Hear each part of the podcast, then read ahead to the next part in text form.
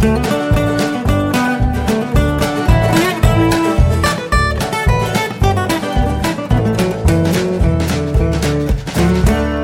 und herzlich willkommen zu Jörn Schars feinen Podcast Episode 235.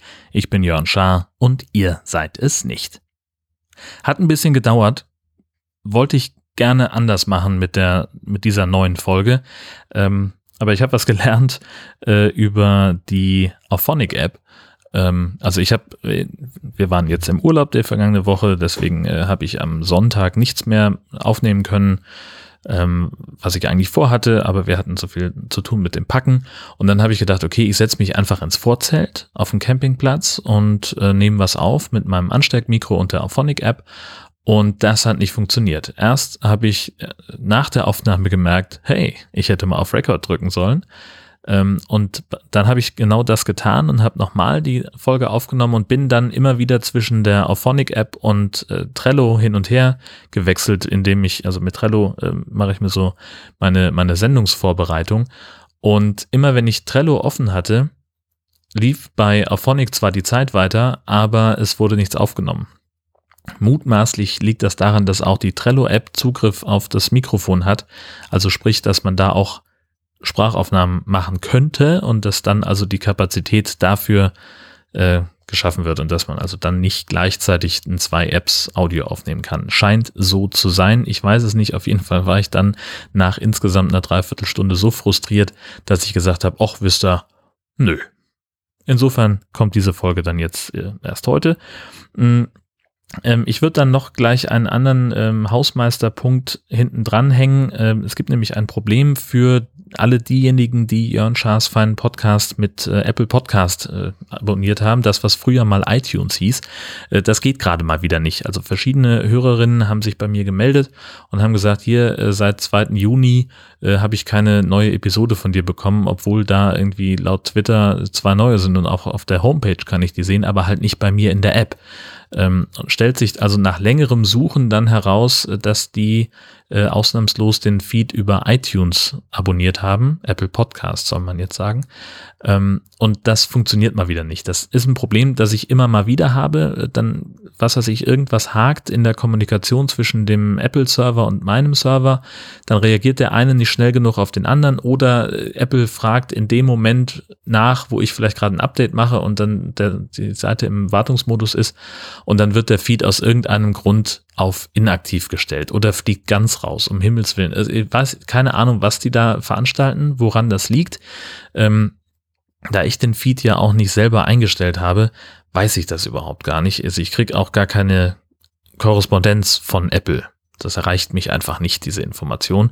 Äh, insofern kann ich da nur sagen, guckt einfach auf meine URL ist länger als deine.de. Rechts in der Seitenleiste gibt es die Möglichkeit, äh, den Feed zu abonnieren und da kann ich nur dringend zu raten, das auch zu machen, denn ähm, das ist die sicherste Variante. Alle anderen Outlets, äh, wo mein, mein ähm, Podcast abonniert werden kann, vielleicht noch mit Ausnahme von Feed, das funktioniert nicht immer und das liegt vor allem nicht in meiner Hand, dass das funktioniert.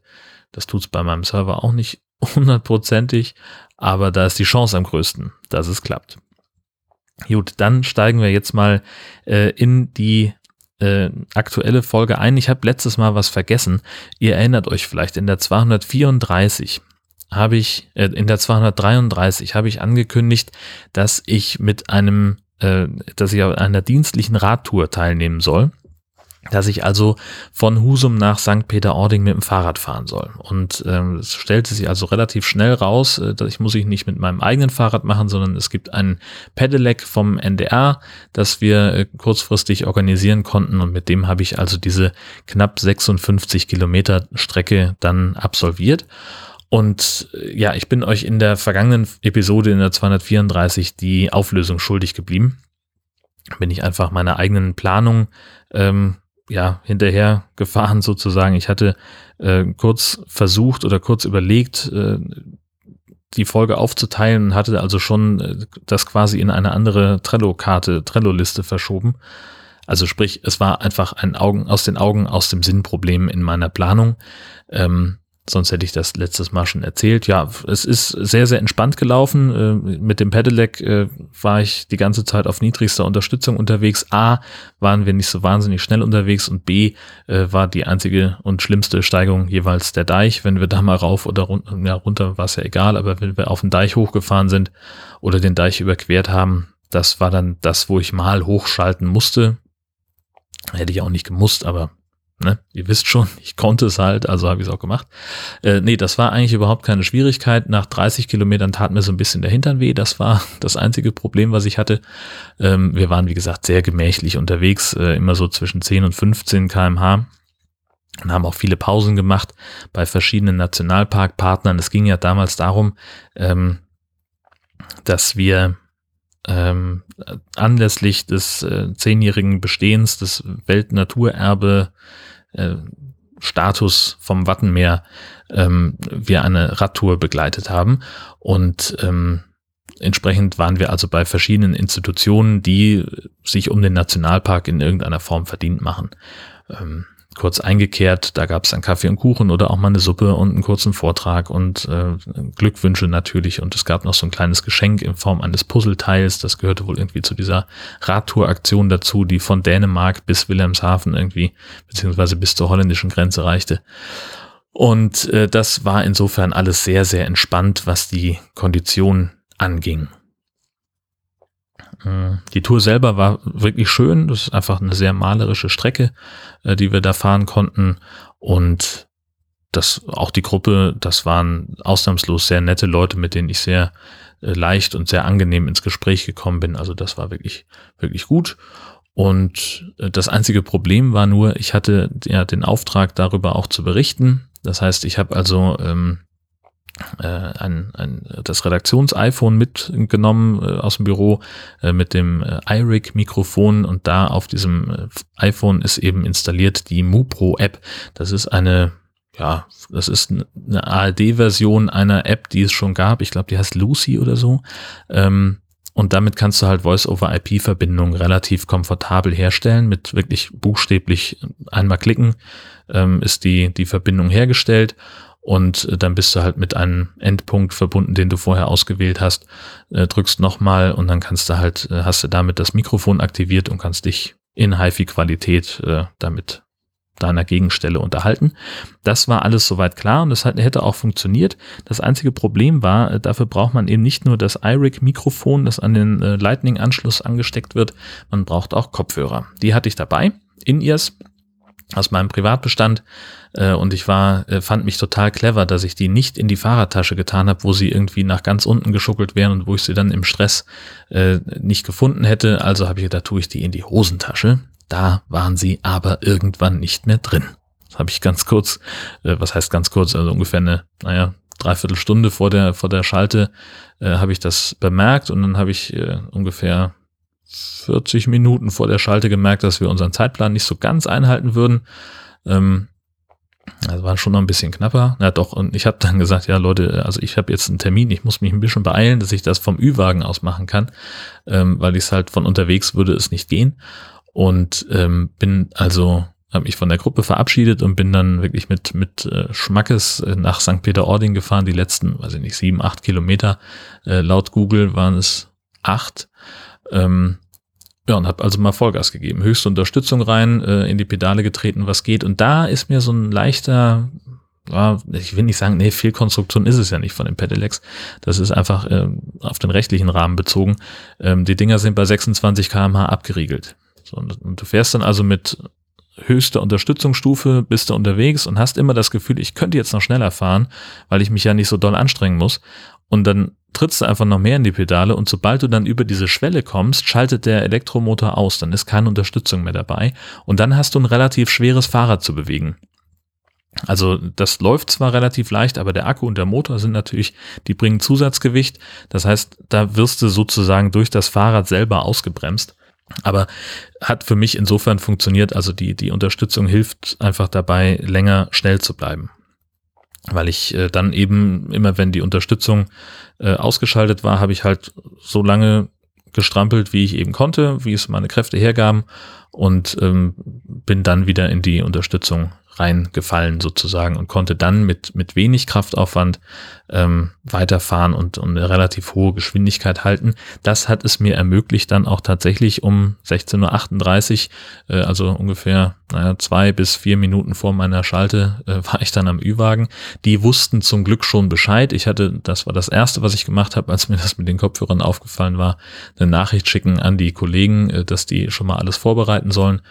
Und ich kam also relativ abgehetzt da an ähm, und die äh, Kollegin von der Produktionsleitung ploppte mir gleich eine, eine Flensflasche auf mit Mineralwasser drin und äh, der, der Kollege vom Ü-Wagen hatte schon äh, mein äh, sogenanntes Visicom äh, vorbereitet. Das ist so ein Handtaschen großer Sender, den man sich umhängt und da hat man eben äh, ja Sendeempfängereinheit für Mikrofon und äh, den Rückkanal über die Kopfhörer.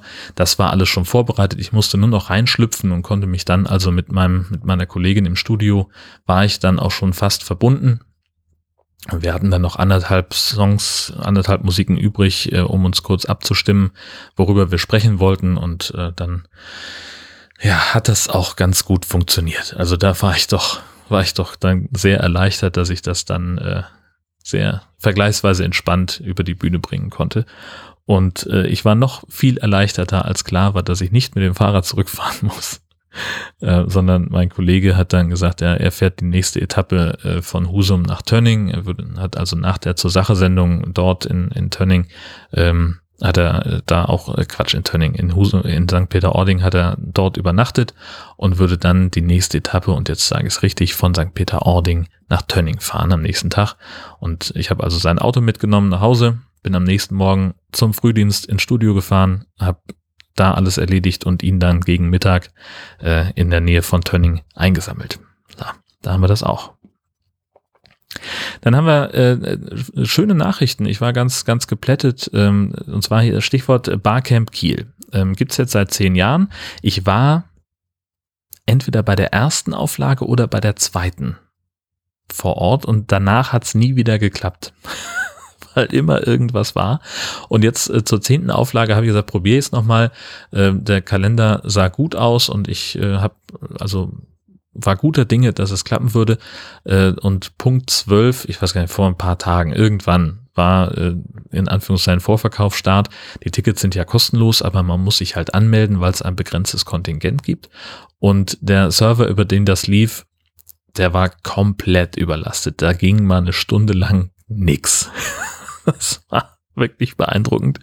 Ähm, und also man musste da so ein Formular ausfüllen, dann äh, kam nochmal eine Bestätigungsseite und die sagte, ja, wir haben dir jetzt eine E-Mail geschickt an die Adresse, die du angegeben hast, da bitte auf den Link klicken und dann stehst du auch tatsächlich bei uns auf der Gästeliste. Und äh, das dauerte ewig und ich habe dann im Endeffekt, weiß ich nicht, diese Bestätigungsseite dreimal gesehen, aber nur eine E-Mail bekommen und äh, mit Klick auf den Link stand dann also, dass ich, weiß nicht, für Freitag auf Platz 256 der Warteliste stünde und für Samstag auf 148. Und da habe ich so gedacht, ja, okay, dann wird es wohl nichts, nehme ich mir was anderes vor. Und habe dann aber im Rahmen der Kieler Woche noch mit einigen Leuten gesprochen, die auch aus dieser, ja, aus, aus der Kieler Twitter Blase so man, zu meinem Freundeskreis zählen. Ähm, und die sagten, na, guck noch mal rein. Äh, die haben dann noch mal aufgeräumt und Dubletten entfernt und manche haben auch schon gleich abgesagt. Also hast eigentlich gar keine so schlechten Chancen. Und tatsächlich, ähm, ich bin drin. In beiden Tagen äh, hat es funktioniert. Ich stehe jetzt also auf der Gästeliste und äh, freue mich ganz enorm, dann am 10. Kieler Barcamp teilnehmen zu können. Äh, die andere gute Nachricht ist, und da muss ich jetzt mal hier so ein bisschen rübergreifen. Ich habe äh, am, im Februar und zwar am 6. Februar werde ich äh, schön abends im Knust sein in Hamburg. Äh, wunderbare Location und werde mir da äh, den ersten, das erste Mal, dass ich für, für eine Live-Vorstellung von einem Podcast was bezahle. Ich werde bei den Kack- und Sachgeschichten sein. Äh, ich war einer der wenigen Glücklichen, die es geschafft haben, da ein Ticket zu organisieren. Ähm, und es war tatsächlich nur eins. Äh, das ist tatsächlich im Nachhinein hätte ich besser mal zwei gekauft, aber gut, es ist wie es ist. Ähm, die Kack- und Sachgeschichten, äh, die Älteren werden sich erinnern, äh, da waren, da habe ich schon mehrfach im Podcast drüber gesprochen und mich eher boah, zurückhaltend geäußert, weil ich den Titel halt immer so doof fand, aber den Podcast, die Inhalte fand ich sehr, sehr gut. Und dann waren wir eine irgendwann äh, vor nicht allzu langer Zeit bei den Kakis zu Gast äh, mit dem High Alarm Podcast und haben da über, über High Trash gesprochen. Das war auch sehr, sehr episch, diese ganze Veranstaltung. Und jetzt gehen die Burschen auf Deutschland-Tournee und ähm, ja, in der Heimatstadt äh, der Kack- und Sachgeschichten in Hamburg, da werde ich tatsächlich dabei sein können. Da freue ich mich doch sehr drauf. Und äh, vor allen Dingen, dass es auch geklappt hat, da noch ein Ticket zu bekommen. Ähm, inzwischen ist Hamburg ausverkauft und jetzt ist die Frage, ähm, ob sie eine größere Location kriegen oder ob es dann noch Möglichkeiten gibt, die ähm, das Kontingent aufzustocken. Das werden wir sehen. Was wir auch gesehen haben, und zwar am Tag vor unserem Urlaub, war äh, ein Feuerwehreinsatz. Hier auf dem Gelände unserer Wohn- und herzdämlichen, herzdamlichen Arbeitsstätte. Ähm, ja, es hat, es hat gebrannt. Äh, und zwar war äh, bei uns äh, Johannesfest, also Gemeindefest einfach von der, von der Kirchengemeinde. Das machen sie jedes Jahr im, im Juni irgendwann. Und es sollte im Garten des Albert-Schweitzer-Hauses hier in Husum-Rödemis stattfinden, äh, mit bisschen Singen und äh, Stockbrot und Bratwurst vom Grill und so weiter und so fort. Und das war auch alles soweit geklärt. Wir hatten äh, also dann gesagt, ja, es gibt einen, einen Grill von der Kirchengemeinde, den können wir nutzen. Ähm, und es waren auch Bratwürste vorrätig und Getränke wurden angeliefert, es war alles in Ordnung. Und dann war diese andere Sache, dass meine Frau sagte, Mensch, wäre doch cool, wenn wir für die Vegetarier einen eigenen Grill hätten. Kannst du nicht deinen hinstellen? Habe ich natürlich auch gerne gemacht, war gar kein Problem. Und dann waren wir alle so im, im Aufbaustress begriffen und es war dann irgendwie so eine halbe Stunde vor der Veranstaltung und wir haben gesagt, ja, alles klar, dann gucken wir jetzt mal, ähm, dass wir, äh, sind, äh, ob wir alles geschafft haben. Und ja, wir waren dann soweit durch. Also habe ich gedacht, prima, machst du schon mal den Grill warm, dass äh, der Gussrost schon mal so ein bisschen auf Temperatur kommt, fünf Minuten vorheizen und dann gleich kann es ja losgehen. Und wie das immer so ist, kaum war der Grill an, fiel mir auf, ach, da ist doch noch irgendwie was, äh, was zu erledigen und ich weiß gar nicht mehr, was es war. Äh, hab das noch schnell, hab da noch schnell mit angefasst. Dann fiel mir ein, ach Mensch, richtig, äh, das vegetarische Essen soll ja auch noch vorbereitet werden. Renn also in die Küche, bereite alles vor und irgendwann kommt meine Frau rein und sagt, Mensch, sag mal, soll das brennen da bei uns im Grill? Ich sage, wie, ja, das kann schon mal passieren. Ja, sagt sie, aber guck doch bitte mal selber. Äh, mach den Deckel auf, äh, und da kam eine riesen Stichflamme raus. Es war auch schon eine deutliche Rauchwolke, Rauchsäule über dem Grill. Und das, ach, und dann stehst du ja erstmal da. So als, als Laie. was machst du denn? Das erste war natürlich, also die hatten schon äh, den äh, am Grill die Gaszufuhr abgestellt und auch an der Gasflasche war schon alles zugedreht. Da war also meine erste Amtshandlung erstmal die die Gasflasche auch äh, vom Grill zu trennen, also am an der Gasbuddel da den, den Druckminderer abzuschrauben und die erstmal zur Seite zu stellen. Und dann haben wir gesagt, ja gut, okay, dann ähm, irgendwo haben wir noch einen Feuerlöscher. Da sagte zum Glück jemand, Vorsicht, das kann eine schlimme Stichflamme geben. Also wir hatten so, so einen Pulverlöscher im Keller stehen, ähm, der auch ausdrücklich für, für Fettbrände äh, geeignet sei. Und da waren dann aber doch genug Gegenstimmen, dass wir dann gesagt haben, nee, lieber nicht, äh, weil es war eindeutig, äh, also ich habe den Grill mutmaßlich nicht gründlich genug sauber gemacht, dass da noch eben Rückstände im, im äh, Garraum waren, die dann einfach Feuer gefangen haben. Und das haben wir dann so gelöst, dass wir gesagt haben, okay, wir packen den jetzt erstmal in eine Löschdecke, soweit es eben möglich ist, ähm, und tragen erstmal den Tisch, auf dem der Grill steht, so weit wie möglich von Haus und Menschen weg. Da waren auch noch nicht viele da, die ersten trudelten gerade ein.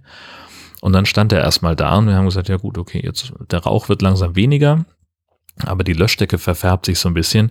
Holen wir doch mal lieber jemanden dazu, der sich damit auskennt und ja, natürlich klar 112 angerufen und möglichst ruhig und in möglichst sachlichem Ton schildern, was ist eigentlich passiert.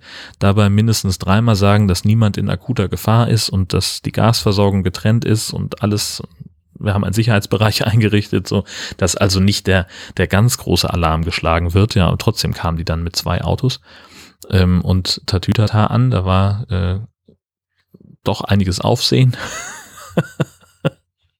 Und äh, wir hatten zum Glück dann so, so ein paar äh, äh, jugendliche Feuerwehrfans da, äh, also die irgendwo im Alter zwischen eins und fünf waren. Ich weiß, kann das ganz schlecht einschätzen. Hatte auch andere Sorgen gerade in dem Moment, ähm, weil mein schöner Grill da gerade abfackelte.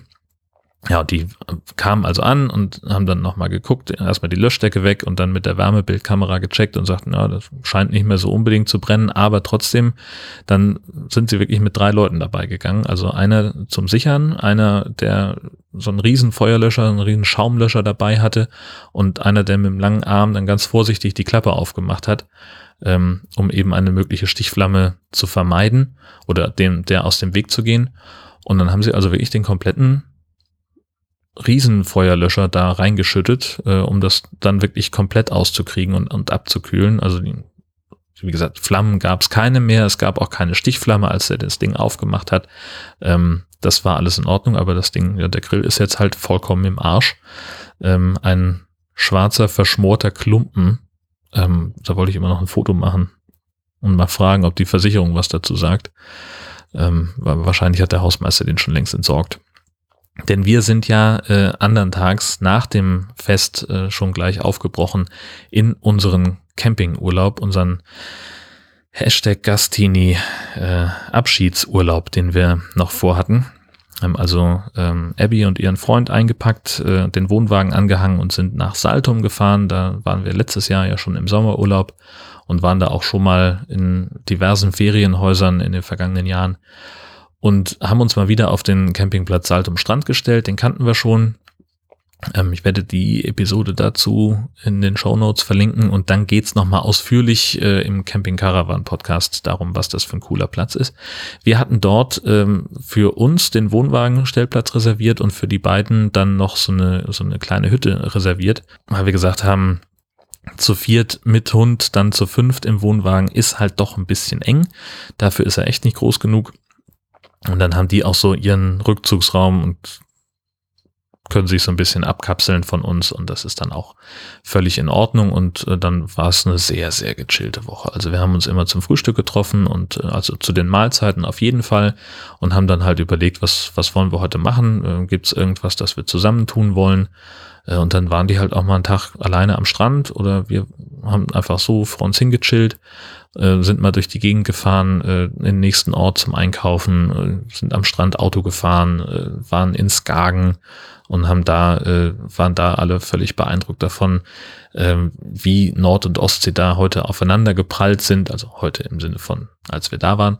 Ähm, denn wir hatten doch die ganze Zeit über veritablen Wind. Also, mein lieber Scholli, das hat ganz schön geweht. Also, äh, wir hatten die ganze Zeit, die wir da waren, Windstärken zwischen sechs und sieben, die über den Campingplatz, über den Sand geweht sind. Und das ist, also, ja, war relativ beeindruckend. Hatte ich in der Form, glaube ich, noch nicht äh, im Campingurlaub. Und hey, ole ole, wie geil sind die Tellerkopfschrauben, die wir seit äh, dem Podstock 2018 jetzt dann im, im Sortiment haben. Ähm, das war richtig, richtig gut. Also wir haben ganz normal das Vorzelt aufgebaut, so wie immer, haben die Tellerkopfschrauben statt der, der Heringe benutzt und äh, also es waren, ich musste einmal oder na, zweimal mussten, ich bin natürlich regelmäßig ums Vorzelt gegangen, um zu gucken, wie es aussieht. Und wie gesagt, zweimal ähm, hat sich da was gelöst. In dem Fall war es so, dass der ähm, äh, an einer Stelle war der Boden einfach feucht, da ist die, die Schraube so ein bisschen rausgekommen, an einem anderen ist einfach der, der Gummischnärpel da vom, vom Vorzelt, äh, hat sich irgendwie losgeschuppert vom, von dem äh, Kopf der Tellerkopfschraube, die war einfach nicht weit genug reingedreht. Äh, und das war an der Stelle konnte ich also wirklich einfach die Schraube bis zum Boden versenken und dann gab es da auch kein, kein Spiel mehr, dass sich das irgendwie da befreien konnte und irgendwas rumflattern konnte. Das Vorzelt stand wie eine Eins. Das war richtig gut. Ähm, das Einzige war halt immer, wenn die Tür auf war, dann flatterte das. Das gab ein bisschen Radau. Und äh, insgesamt war es so, wenn der Wind so ins Vorzelt gegriffen hat und hat da richtig dran gezogen, dann wackelte halt auch der ganze Wohnwagen. Aber ansonsten hatten wir da überhaupt keinen Stress. Es war natürlich super unangenehm, am Strand zu sein, weil der ganze leichte, trockene Sand, äh, der so oben drauf liegt, äh, der war halt so ein bisschen wie so ein Gesichtspeeling, wie so, ein, wie so eine Sandstrahlkanone oder so. Ähm, das war, das war nicht schön. Aber da hatten wir dann in Skagen wiederum kein Problem mit. Ähm, da war es halt auch in, entsprechend windig, aber da flog eben nicht so viel Sand rum. Und da haben wir uns dann locker zwei Stunden aufgehalten. Der Weg vom Parkplatz bis vorne an die, an die Spitze ist natürlich relativ weit.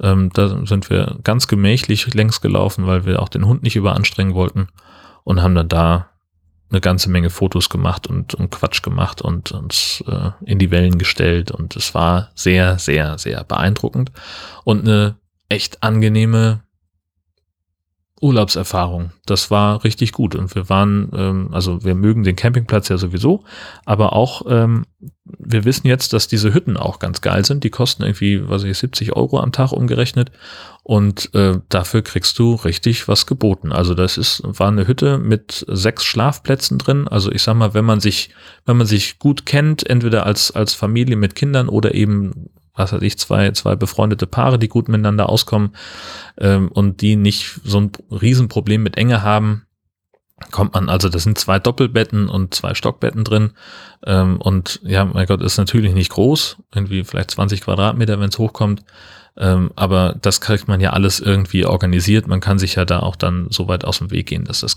kein Problem ist. Eine kleine Küche und eine Sitzgelegenheit mit dem Tisch ähm, haben das Ganze abgerundet. Den ersten Tag haben wir auch ähm, bei den Kindern in der Hütte Armbrot gegessen, ähm, weil die, was hatten wir denn, Nudeln mit irgendwas und da hatten sie einfach die besseren Kapazitäten, größeren Topf und mehr Teller als wir. Ähm, wir hatten nämlich äh, irgendwie weiß ich nicht, also vom nach dem letzten Urlaub unseren äh, haben wir den Wohnwagen wie immer ausgeräumt, aber halt offenbar nicht vollständig wieder ein und naja, ihr kennt das. Ja, das war sehr, sehr gut, aber es war eben ja auch ein bisschen traurig, äh, weil das die Tour war, äh, mit der wir uns von Abby verabschiedet haben. Unser Gastini ist jetzt heute am Samstag, den 6. gegen Mittag aufgebrochen, wieder zurück nach Hause. Zehn Monate sind zu Ende und hier war schon die ganze Zeit ein spürbarer Abschiedsschmerz im Haus und heute war es richtig kacke. Also das war, war wirklich nicht schön. Wir haben also immer so diese, jemand hat irgendwas gesagt und dann haben auch alle konnten damit was anfangen und haben irgendwie drauf reagiert, aber dann versank jeder wieder so in sein dumpfes Brüten und es war halt auch, nee, es war einfach nicht schön. Ähm, dann war natürlich noch ganz viel Last-Minute-Sachen packen und wir müssen noch so viel tun.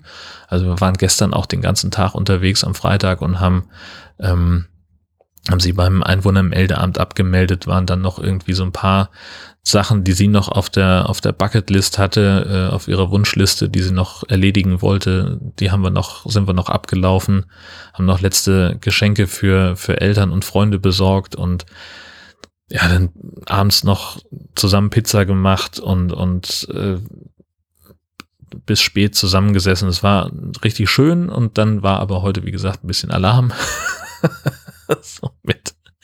Der Koffer musste gepackt werden und dann fehlten irgendwelche Sachen und andere waren zu viel und dann hat einer bessere Ideen als der andere und irgendwann kommt er mal so, jetzt lasst mich doch mal. ja, ist alles, alles völlig in Ordnung.